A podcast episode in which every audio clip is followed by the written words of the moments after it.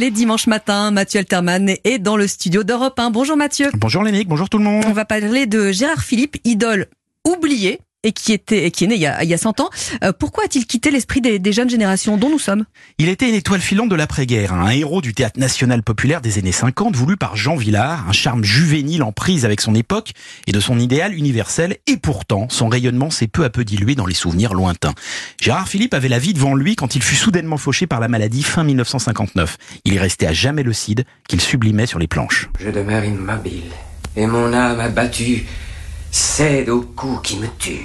Sa voix reconnaissable entre toutes accompagna Pierre et le Loup dans sa version la plus célèbre. Un beau matin, Petit Pierre ouvrit la porte du jardin et s'en alla dans les grands prés verts. Mais le comédien ne put jamais entrer dans le monde moderne. Et pourtant, euh, c'est cette version qu'on avait hein, nous-mêmes euh, petits. Il a connu euh, des succès au cinéma, hein, Mathieu, quand même. Évidemment, avec en tête un fanfan la Ah tulipe qui émerveilla les jeunes baby-boomers encore enfants.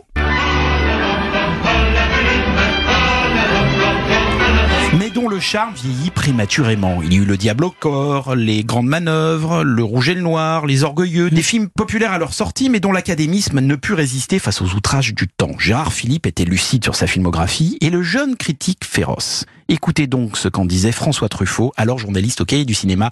Deux points, ouvrez les guillemets. Le pire travers de l'acteur moderne consiste à montrer qu'il possède bien l'intelligence du texte. Et il faut avoir entendu Gérard Philippe réciter des poèmes pour imaginer le plaisir que l'on pourrait éprouver à étrangler un comédien. Alors, conscient de ses erreurs de choix, Gérard Philippe, Mathieu, eh ben, souhaitait euh, travailler avec les jeunes réalisateurs, ceux de la nouvelle vague. Hein. En effet, juste avant sa mort, il enchaîne l'excellent Pobouille avec une très belle nouvelle version des Liaisons dangereuses de Roger Vadim sur une musique de jazz devenue culte.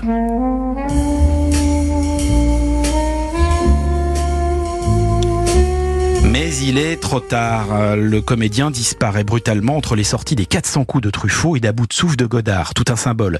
Il faut lire le merveilleux ouvrage de Jérôme Garcin, Le dernier hiver du Cid, qui nous bouleverse par la description minutieuse d'un homme à qui l'on avait caché la nature du mal qui le rongeait.